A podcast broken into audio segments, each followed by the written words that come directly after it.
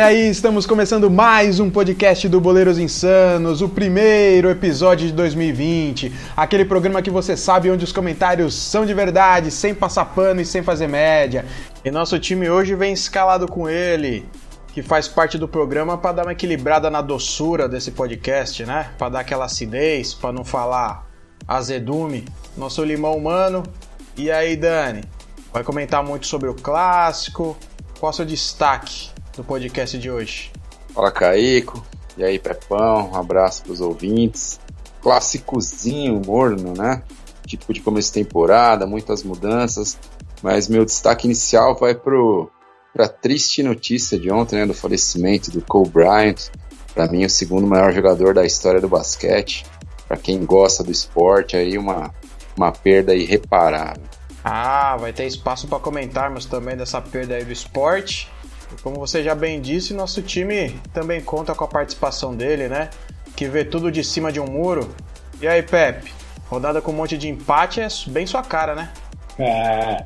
Fala, Caico. Fala, Daniel, ouvintes do podcast Boleiros Insanos. É, campeonato aí começando nessa atuada aí leve, né? Vários empates aí, poucos gols, né? É reflexo aí do pouco período né, de pré-temporada que deixa os jogadores ainda com as pernas pesadas, ainda, jogadores fora de ritmo. E aí você vê alguns jogos sem a intensidade que todo mundo espera, né? Mas vamos aguardar aí para ver se melhora nas próximas rodadas. A tendência é essa aí, Pepe. A gente pode começar falando do clássico, né? Pode começar dando parabéns aí aos envolvidos que colocaram o clássico no segundo jogo oficial do, são Paulo e do, do Palmeiras, né? Jogaram só a 33 graus, coisa leve, que para quem tá voltando de só churrascada e breja. E aí foi isso, né? 0 a 0 os times tentaram se esforçar um pouco ali. Na minha opinião, sei que vão falar aí que eu sou clubista, mas Palmeiras foi melhor no jogo, poderia ter ganhado se não fosse aquela falta de pontaria de pré-temporada mesmo, de falta de treino de finalização. Mas acho que foi melhor aí, pelo menos em um tempo e meio de jogo do que o São Paulo. E mas é isso, né? Dessa vez o Verón como titular, aí o garoto oscila, acho que é normal. E o Pofechou tem que, tem que começar a observar aí, trabalhar a parte física e só daqui acho que umas 4, 5 rodadas que a gente vai ver o que esse time pode realmente fazer. Concorda comigo, Pepão? Ah, concordo. Acho que é, é, já, tem, já tem mostrado algumas, algumas mudanças né, nesse começo de temporada aí, né? É um time que, que o Luxemburgo está tentando montar mais solto aí, né? Um, tentando é, maior criação de jogadas ali, né? Primeiro ele tentou com, com dois meias, né? Ele viu que não deu certo, né? Na, na pré-temporada, no primeiro jogo do Paulista ali com o Rafael Veiga aberto pela esquerda. É, parece que agora ele já se convenceu, né? Que, que vai ser difícil jogar com o Lucas Lima e o Rafael Veiga ali juntos no, no time. E ele vai optar por um jogador na ponta, né? Começou o clássico com o Gabriel Veron, que eu acho que teve uma atuação discreta, né? Mas é, eu acho que teve, teve bons. Tivemos boas notícias assim, no time do Palmeiras nesse, nesse primeiro clássico do ano aí. Eu acho que principalmente o Ramires, né? É um jogador que apresentou aí já mais, já mais mobilidade né, no meio campo do Palmeiras. Uh, ele, ele mostra né, o, que, o, que, o, que, o que ele sempre teve de melhor né, na carreira, que foi a, que é essa velocidade aí, né, na, na saída de bola. Uh, e, e é um jogador que precisa de ritmo, né? Tem de dois anos aí praticamente parado, né? Lá, não jogou um ano lá no futebol chinês, né? Por problema de inscrição. Aí sofreu uma lesão, é, não jogou mais, né? É, veio para o Palmeiras no, na metade do ano passado e, e, com esses problemas físicos aí causados pelas lesões que ele teve, ele não conseguiu, né? Não conseguiu um, dar um, ter um ritmo de jogo, né? Jogar várias partidas seguidas. E é um jogador que depende muito do físico, né, para render.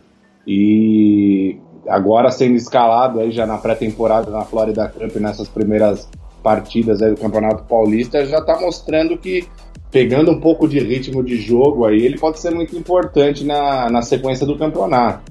É, um, um jogador aí que também acho que já não é mais nenhuma dúvida, né? Que, que, pode jogar, que pode ser titular no time do Palmeiras, é o Gabriel Menino. Vem mostrando realmente muita personalidade para jogar nesse time do Palmeiras aí. Uma ótima saída de bola, é, é, dificilmente erra passe, né? E visão de jogo, eu acho que é um jogador que sem dúvida nenhuma vai dar muitos frutos aí no, na temporada do Palmeiras. E e eu acho que, sei lá, é, realmente esse começo de temporada tá pesando, né? A perna dos jogadores, né? No clássico ali, é, o Palmeiras nem, nem marcou a saída de bola, né? Como fez no primeiro jogo ali, com esse, como você citou bem, o calor aí no interior de São Paulo, lá em Araraquara, dificulta esse tipo de ação. Mas acho que o Palmeiras fez um bom jogo, concordo com você que foi melhor, né? Que teve, que procurou mais o gol, foi mais objetivo. Uh, acho até que também teve um, um pênalti não marcado no Dudu ali no começo da segunda etapa, mas uh, com sem dúvidas, se ontem tivesse que ter algum vencedor, esse vencedor seria o Palmeiras, né? Que acertou duas bolas na trave. Uh, São Paulo praticamente assustou ali em chutes de fora da área e naquele lance, né? Que o Thiago Volpe achou o Daniel Alves lá cara a cara com o Everton. Aí sim, o Everton fez uma grande defesa evitando que poderia ser o gol da vitória do São Paulo. Mas no geral eu gostei mais do Palmeiras no clássico. Acho que apresentou mais alternativas. É, é um time que tem muito a evoluir aí com esse, com esse estilo de jogo, com essa formação aí mais solta do meio campo para frente, né? Diferentemente do que vinha sendo no ano passado aí com o Mano Menezes e com o Felipão. Mas eu acredito que agora aí com principalmente com a volta do Bruno Henrique, do, do Vitor Hugo, né, os jogadores que estão lesionados e, e a permanência no time, né, desses jogadores aí da base, né, como o Gabriel Menino, o Veron tendo mais oportunidades, eu acho que também o Wesley apresentou um bom futebol lá no torneio da Flórida, acho que merece oportunidade aí nas próximas rodadas. Eu acho que o Palmeiras vai ficar com um plantel interessante aí para para em busca das conquistas aí nesse ano. Já o São Paulo eu achei que ainda está muito sem objetividade, né? É um time que fica ali com a posse de bola ali, mas muitas vezes não sabe o que fazer com ela. É algo que o Diniz vai ter que resolver aí. O Anthony está lá na seleção pré-olímpica, faz muita falta, mas é, São Paulo vai ter que resolver isso aí rapidamente, né? Porque não adianta nada você ter a posse de bola e não, não agredir o seu adversário, né? Não criar chances claras de gol. Então acho que esse é o principal problema do São Paulo aí nesse início de temporada. É, eu acho que esse início de temporada aí traz muito mais dúvidas, muito, muitos questionamentos, né? Não, e nenhuma certeza.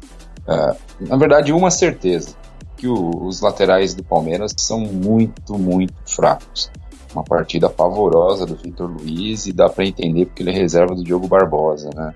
São dois laterais muito aquém daquilo que que uma equipe grande precisa. Mas eu tive boas, boas impressões do Palmeiras do Luxemburgo.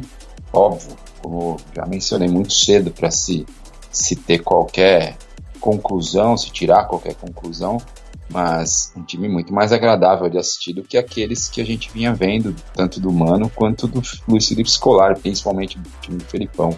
Um time que, que tem um jogo mais vistoso, mais agradável mesmo. Ontem teve bastante chance. Um, lógico, vocês já falaram, um jogo numa temperatura absurda. Como é que se faz um jogo um, numa cidade daquelas, né? Naquele horário. É, parabéns mesmo aos envolvidos. Mas ainda mais sendo o segundo jogo da temporada, né? Os caras pesadíssimos. Mas eu achei que o time se comportou bem no, Felipe Melo melhorou ali na zaga com relação aos jogos da pré-temporada, alguns pequenos erros de posicionamento, mas é um cara que tem tudo para se fazer na zaga, desempenhar um papel muito melhor do que aquele que ele vinha fazendo no meio-campo. Uh, o Lucas Lima foi bem, eu achei que nesses primeiros jogos ele está se comportando de maneira diferente, está mostrando a qualidade que ele tem. E a principal surpresa, sem dúvida nenhuma, o Ramires. Ramires ontem para mim foi o melhor em campo. Eu sou um crítico contumaz da contratação dele, cara que ganha muita grana, ganha quase um milhão por mês e que não conseguiu jogar até agora. E, e uma outra certeza, são as poucas que eu tenho, né? É, os meninos têm qualidade, mas não dá pra. Eu acho que o Luxemburgo tá certíssimo em, em colocar os meninos para rodarem no Paulista, terem mais experiência, mas não dá para deixar o, o, principalmente o Gabriel Veron uh, carregar o time, levar esse peso, né, para jogos de Libertadores, para jogos de mata-mata de uma Copa do Brasil. Eu acho que é muita coisa ainda para ele, um garoto que parece que tem qualidade, sim, mas tem só 17 anos, tá longe de ter maturidade, de ter cancha para suportar uma pressão dessa. Uh, pro lado do São Paulo, né, eu acho que o São Paulo, é, eu falei no, no, episódio passado e falei também no final do ano que achava que o São Paulo seria o time mais pronto, mais preparado, porque foi o único que manteve o técnico dos, dos outros grandes, né, uh, que teve a continuidade do trabalho, coisa que não costuma acontecer lá pelos lados do Morumbi, mas para mim foi o que menos evoluiu, né? que estacionou no tempo. A mesma coisa que se via no passado, os times com muita posse de bola, toca para cá, toca para lá, mas não consegue chutar no gol. Tem um ataque inoperante. O Pablo é fraquíssimo, né? Eu falo que é o Keirson do, do São Paulo. Para mim, é, é, cada vez mais ele comprova isso. Ele não consegue jogar, ele é limitadíssimo. Um, o Pato mais uma vez entrando e também muito abaixo das críticas. O melhor lance dele foi desarmar o fraquíssimo Vitor Luiz duas vezes. Se eu não me engano, o Vitor Luiz conseguiu ser desarmado pelo Pato duas vezes. É, parem as máquinas, né? É, e o Daniel Alves, né? É uma partida a quem, mais uma dele, não consegue desempenhar aquele futebol que todo mundo espera, não justifica todo o investimento feito nele assim como o Hernandes. Muito trabalho para os dois técnicos. Uh, acho que principalmente o Fernando Diniz, se não conseguir desempenhar um futebol melhor, um futebol mais dinâmico, acho que vai ter muito problema para se manter ali na direção. Né? Uh, como o Pepe já bem falou, o Anthony faz muita falta, mas o Anthony foi especulado como uma possível saída, né? E se o garoto sai? São Paulo faz o quê, cara? Porque não tem profundidade, é um ataque inofensivo, inoperante. Então, vamos ver, muito, eu vejo dificuldade se continuar nessa toada aí. Acho que tem tudo para para passar apuros na temporada para desespero do menino Cássio, né? Ah, falando do, do menino Cássio, Dani, já aproveitar aqui, né? Vocês falaram aí do jogo, comentaram do Palmeiras e também do São Paulo. Mas falando aí do, do nosso querido tricolor, me espantou na parte que o São Paulo até tinha mais domínio ali da partida, ah, o fato de ser totalmente inofensivo no ataque, né? É o que vocês falaram aí, o ataque fraco e que não, não oferece perigo nenhum e eu meio que me espantei com isso, porque corria nos espaços que ficavam ali nas costas do, do volante do Palmeiras, principalmente antes do Ramires melhorar ali o posicionamento dele da, com a parada técnica. Mas tá, tocou, tabelou, chegou ali na linha de fundo, tentou esticar uma bola pro ponta e nada. E o jogo foi isso, né? Tirando uma bola esticada do Volpe lá, aquela, aquela bola que o Felipe Melo tava olhando uns quero-quero ali provavelmente, perdeu a marcação e o, como você acabou de falar, o Daniel Alves mal, né? Continua mal e é foi a grande contratação, a grande esperança né, do São Paulo. Para quem acompanha aí nosso podcast sabe que o Diniz já foi título de muito episódio, mas ele foi contratado para isso, né? O Fluminense dele era pura ofensividade, prática que ele coloca como jeito de pensar futebol é essa, e não vejo no São Paulo não. E é bem o que você disse, ô Dani. Futuro aí acha que de muito trabalho se o Diniz aguentar até o final do estadual. É, e eu acho que o Diniz é o técnico mais, mais superestimado do futebol, né? É um cara com resultados muito ruins ao longo da carreira e ainda assim teve uma oportunidade num time grande. Eu sempre torci para dar certo, que é um futebol que agrada, mas o cara tem muitos problemas para implementar uh, o conceito dele de forma eficaz, né? Não sei, pelo visto não está conseguindo mais um semestre aí que vai ter muito problema, muita dificuldade. Ah, concordo.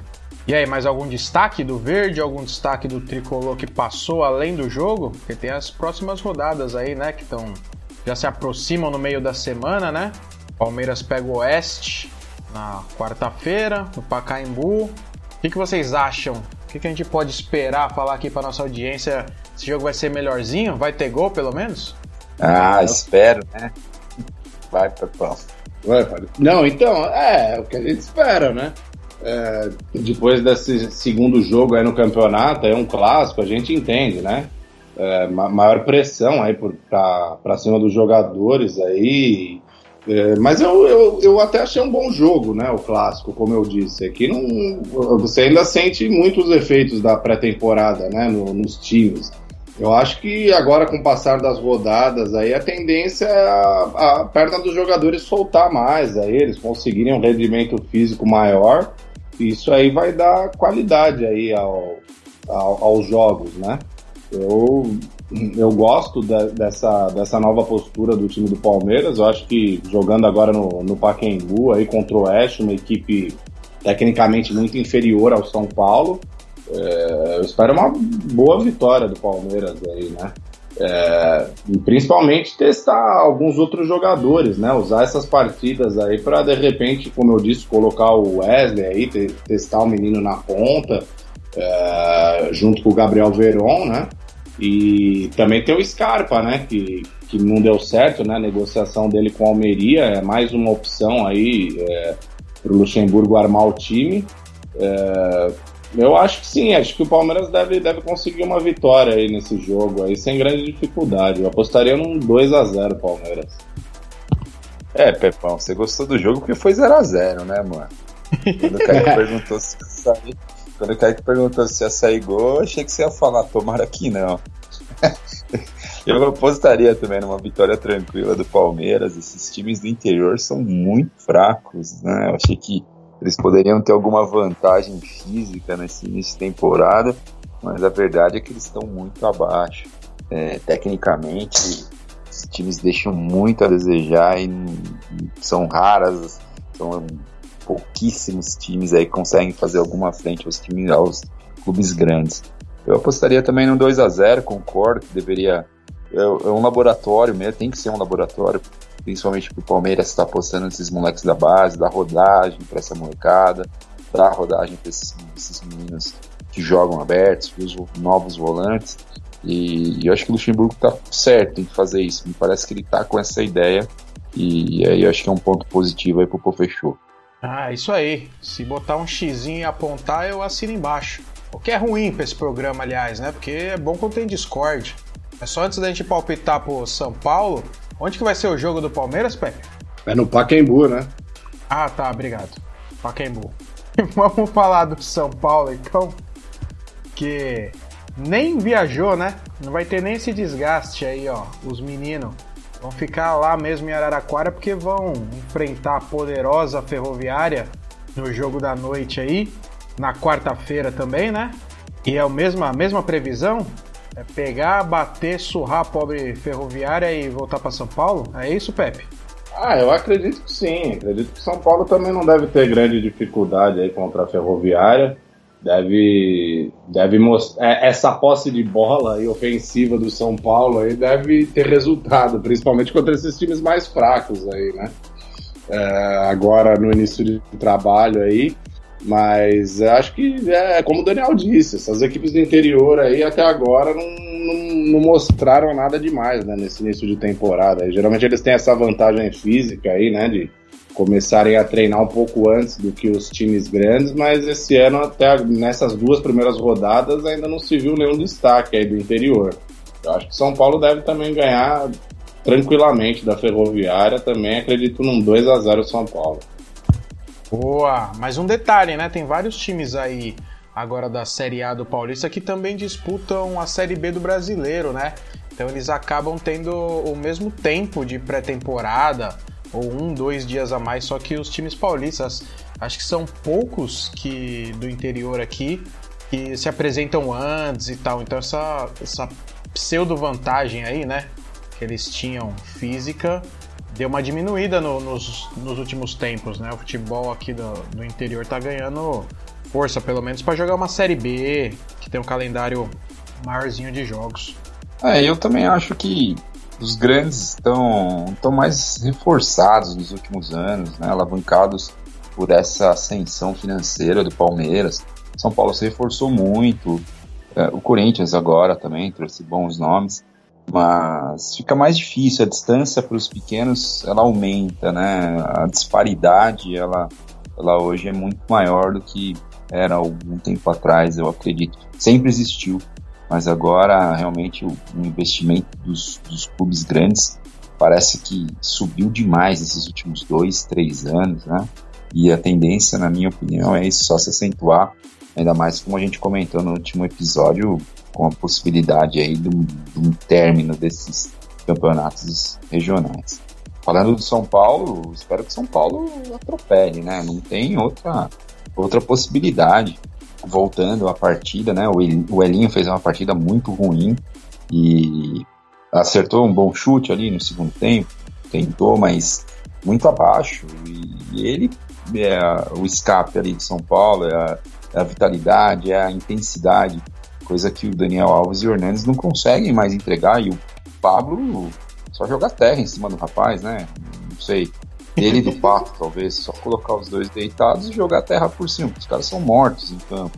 Mas como o Pepe bem disse, eu acho que essa posse de bola aí que em nada me agrada, acho que vai ser eficaz contra esses times mais fracos. Gostaria num 2 a 0 tricolor também. Ah, concordo, vai fazer uma vítima aí e vai ser mais feio na minha opinião. Acho que vai ser três, hein? Acho que vão ficar mordido ali com, com as críticas que estão recebendo e os jogadores de São Paulo vão naquela corridinha a mais, a parte física vai estar um pouquinho melhor e o time da Ferroviária, convenhamos, é feio. É o famoso time ruim de ver. É, se for esse placar aí no grupo de WhatsApp vai ter, ninguém segura o tricolor, o Jason voltou e por aí vai, hein? Ah, mas vou aproveitar então sua deixa, porque depois do primeiro jogo do Campeonato Paulista, né? O poderoso Paulistinha, eu ouvi aí que pintou campeão, não sei o que, é o tic-tac da Fiel, mas chegou o segundo jogo, o que, que aconteceu? O que o Pepe mais gosta? Um empate, né? E contra uma potência do interior paulista aí, né? O Mirassol foi lá e não deixou o Corinthians levar três pontos, não. Falou, aqui não, meu querido. E foi isso. Quem viu o jogo? Quem quer comentar? Olha aí, foi por pouco que o Corinthians não saiu com uma derrota ontem, hein? É, as melhores oportunidades do jogo, tanto no primeiro quanto no segundo tempo, foram do Mirassol, né? O Corinthians pegou um adversário aí que, que soube jogar em seus domínios, né? Conseguiu atacar o time do Corinthians. O Corinthians se mostrou perdido em alguns momentos do jogo ali. E fica uma dúvida, né? De quem deve ser o parceiro de zaga ideal para o Gil, né? Que agora teve, o Corinthians teve a volta do Pedro Henrique aí, mas não, não é um jogador que passa muita confiança para a torcida, né? O Corinthians que ainda não, não pode escalar o Cantilho, né? Que é porque é, não, não acertou ainda né, o pagamento da primeira parcela do, da compra do jogador, né? Ah, não, parece, parece que já está acertando, né? Isso, é, parece que acertou hoje, né? Agora já pode ficar disponível para a próxima rodada, mas não conseguiu é, escalar o jogador nessas duas primeiras partidas. E o Corinthians teve muita dificuldade no jogo de ontem, né? É, conseguiu lá um gol com, com o Ramiro, mas ficou muito perto de perder o jogo, né? O Castro fez boas defesas, mas é, é começo de temporada, né? Um, uma nova filosofia que está sendo implantada aí no Corinthians, né? Um novo estilo de jogo, completamente diferente do estilo que o Corinthians tinha, pelo menos aí nos últimos 10 anos, né? Um estilo vencedor, mas que parece que se esgotou no ano passado com, nas mãos do Carilli, né? Agora é um time que que propõe muito mais o jogo, né? Que tem uma transição rápida ali. É, isso vai, vai, vai gerar algum prejuízo, né? É, essa mudança de, de estilo em algum momento aí de adaptação, né? até o Corinthians se adaptar totalmente a esse novo estilo de jogo, vai, vai, vai apanhar aí em alguns jogos, vai ter alguns problemas, mas eu acho que é para um, um bem maior, né? Uh, ninguém aguentava mais ver aquele estilo de jogo do Corinthians ali defensivo, só esperando o adversário.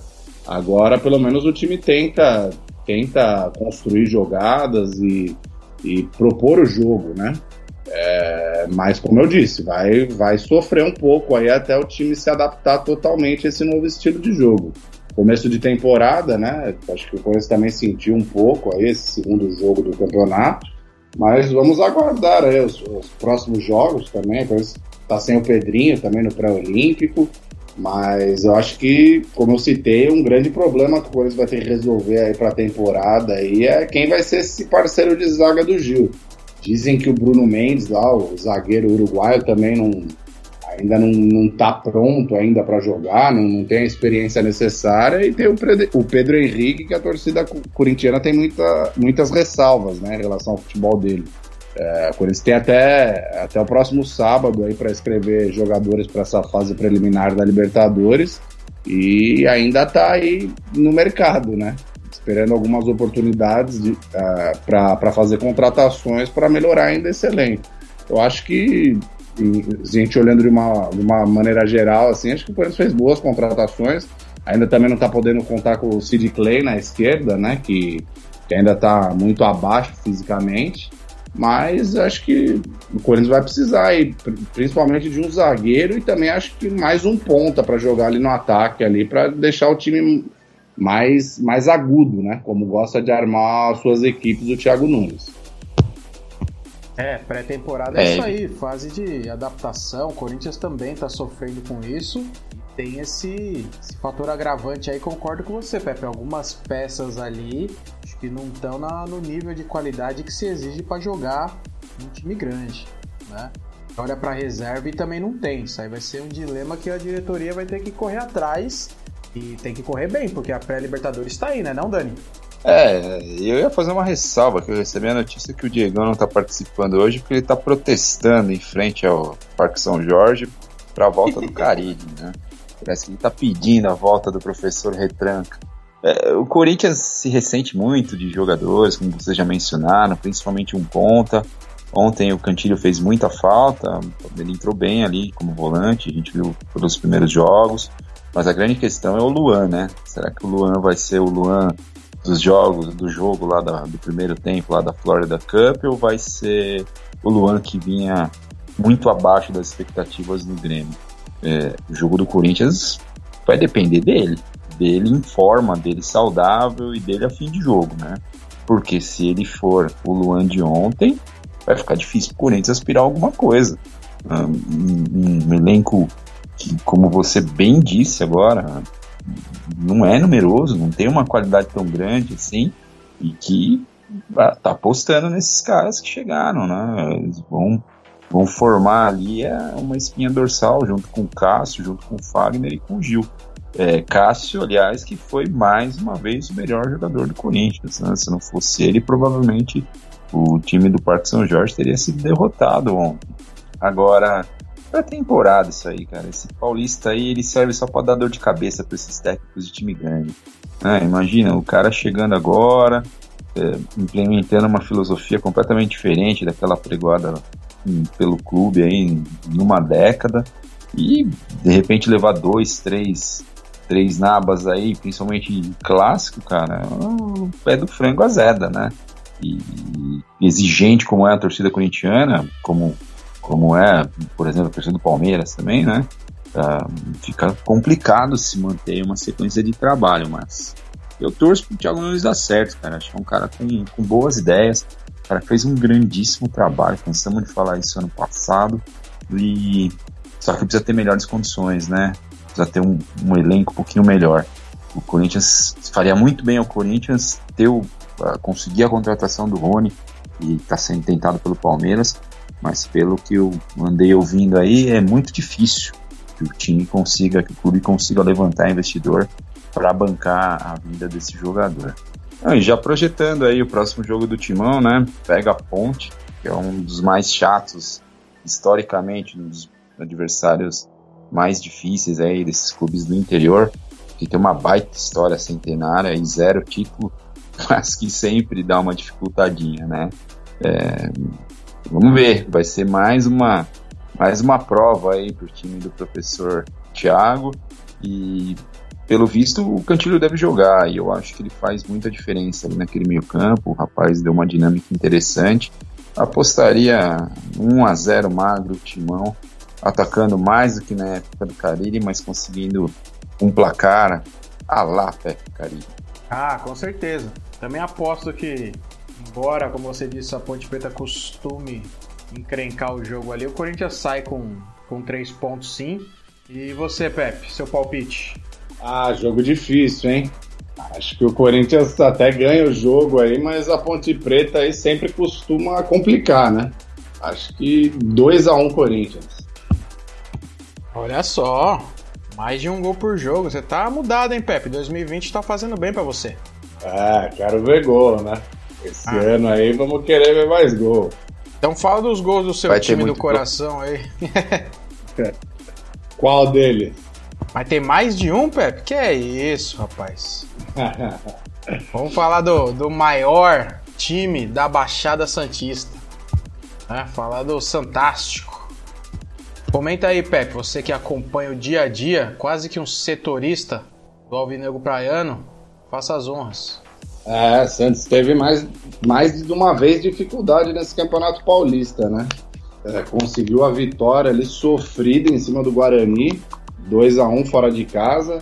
É, depois de já ter empatado com, com, com o Red Bull Bragantino na primeira rodada em 0 a 0 na Vila Belmiro, agora jogando fora de casa, teve essa vitória aí suada, é, conquistada praticamente no último minuto, né? Um gol contra do Guarani é, que deu a vitória ao Peixe.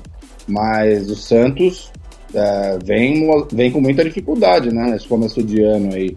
É, no jogo de hoje, jogou o segundo tempo inteiro com jogador a mais é, e teve grande dificuldade aí para ganhar o jogo, né? Até teve algumas chances aí, pressionou o adversário, mas dependeu desse gol contra aí no final do jogo para sair com a vitória.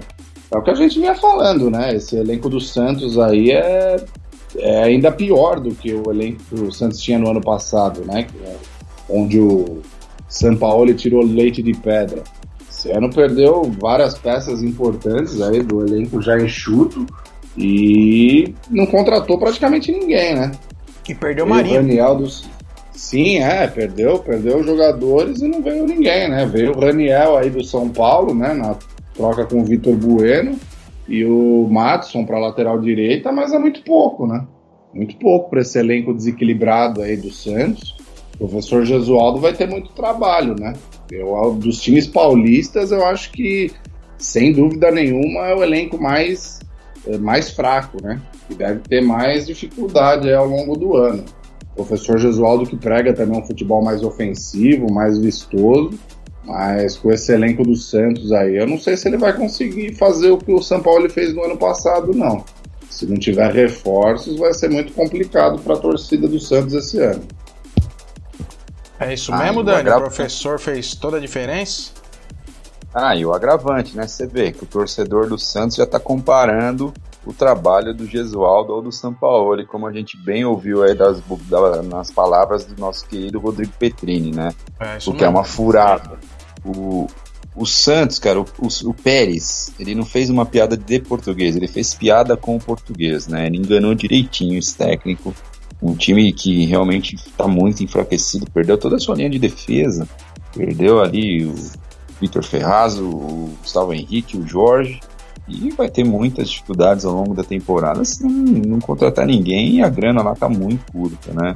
Uh, teve dificuldades aí para manter, quase perdeu o Carlos Sanches também, que é um, dos principais jogadores do time, se não o principal.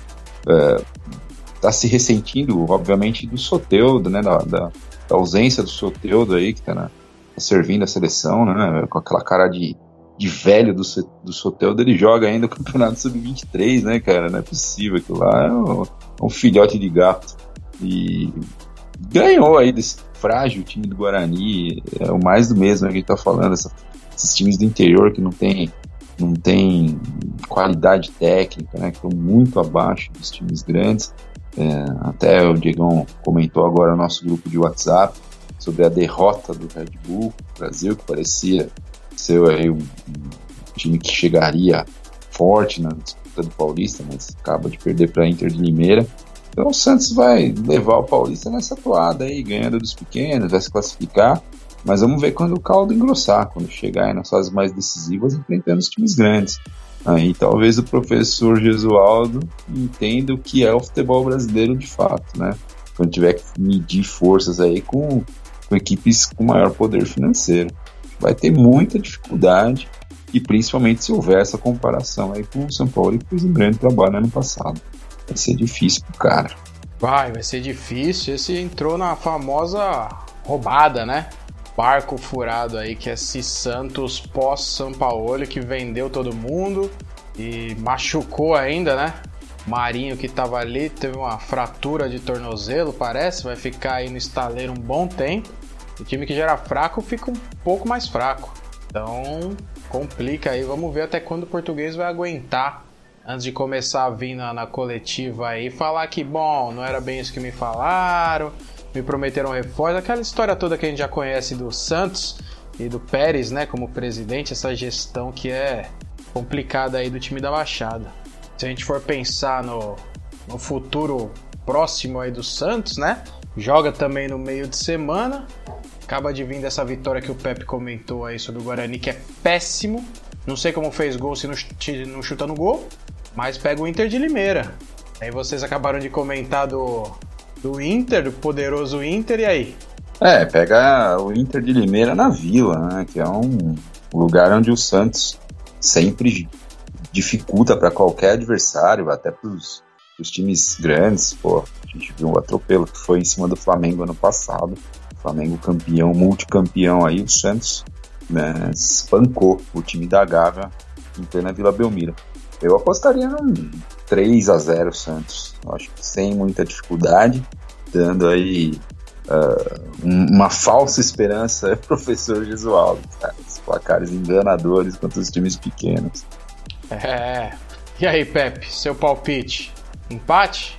Não, vou apostar num 3 a 1 Santos, mas muito mais pela fragilidade da Inter de Limeira do que pelo poder de fogo né, do time Santista, que como já dissemos aqui, vai precisar de reforços para o decorrer do ano aí, se não quiser passar apuros aí nos campeonatos que vai disputar. Ah, sem dúvida. E futuro tenebroso se nada mudar no, no Santos. E meu palpite é 2 a 0 pro Santástico, porque Inter bom é a Inter de Milão, né? Sair, pelo amor de Deus. Pelo amor de Deus, essa Inter de Limeira, Caico. É a minha maior decepção, ainda criança, vendo Palmeiras e perder um título paulista para Inter de Limeira. Na primeira palmeirada que eu presenciei. Tá louco. é, sofrendo desde cedo, né, Dani? Por isso você cresceu azedo assim. Explica muita coisa. Filho da, filho da fila da década de 80, né? É. E aí, rapaziada, o que, que faltou comentarmos aí? Faltou falar da, da imensa perda do esporte, né? Kobe Bryant, os maiores aí, segundo os apreciadores do esporte, não acompanho muito, só de longe, mas morreu tragicamente, né? Terrível. Ah, tá louco, Caico. Ontem foi, foi uma tragédia, né? Uma perda incomensurável. Um cara que era foi um gênio dentro das quadras. Eu gosto muito de basquete, acompanhei toda a carreira do Kobe. É, para mim, como falei na introdução, foi o maior, o segundo maior jogador da história. Talvez o LeBron James ultrapasse, mas até hoje, para mim, Michael Jordan e Kobe Bryant.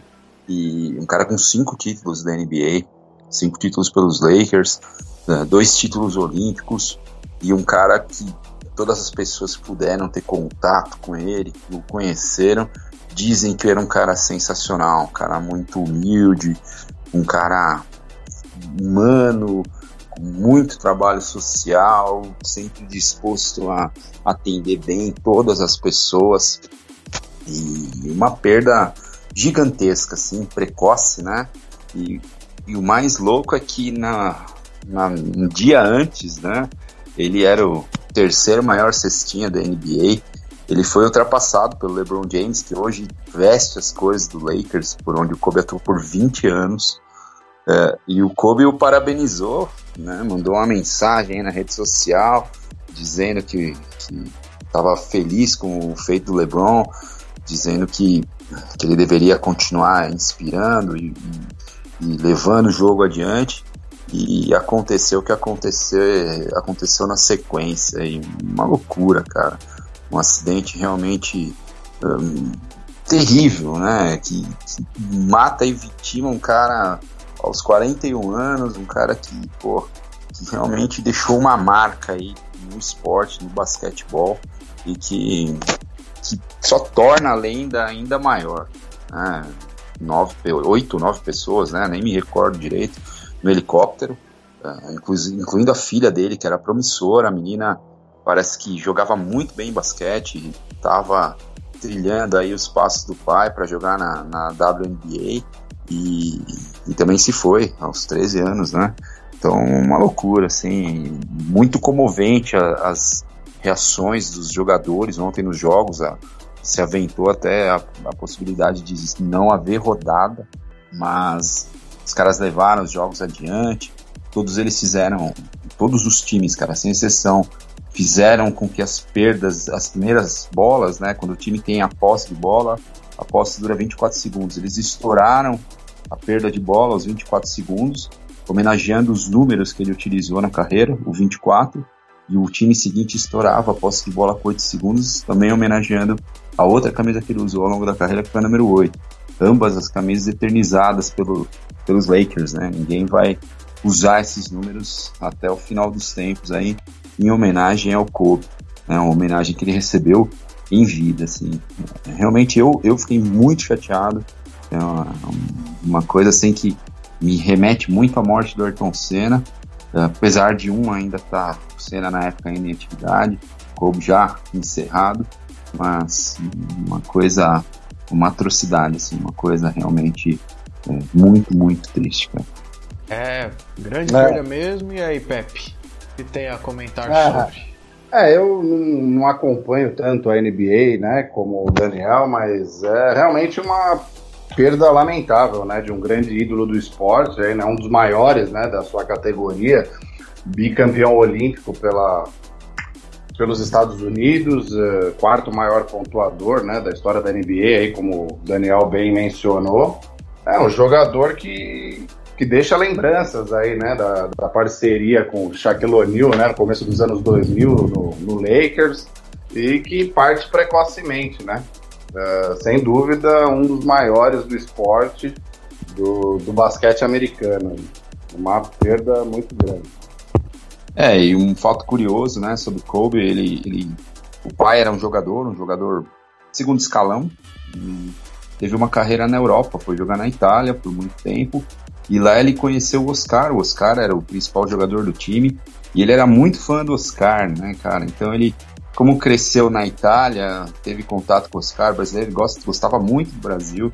É, ele tinha amizade, inclusive, com o Ronaldinho Gaúcho, com o Neymar, mas era um cara que. um americano que gostava muito de futebol, por ter sido criado no, na Itália, né? Que é um país também que ama futebol, que respira futebol.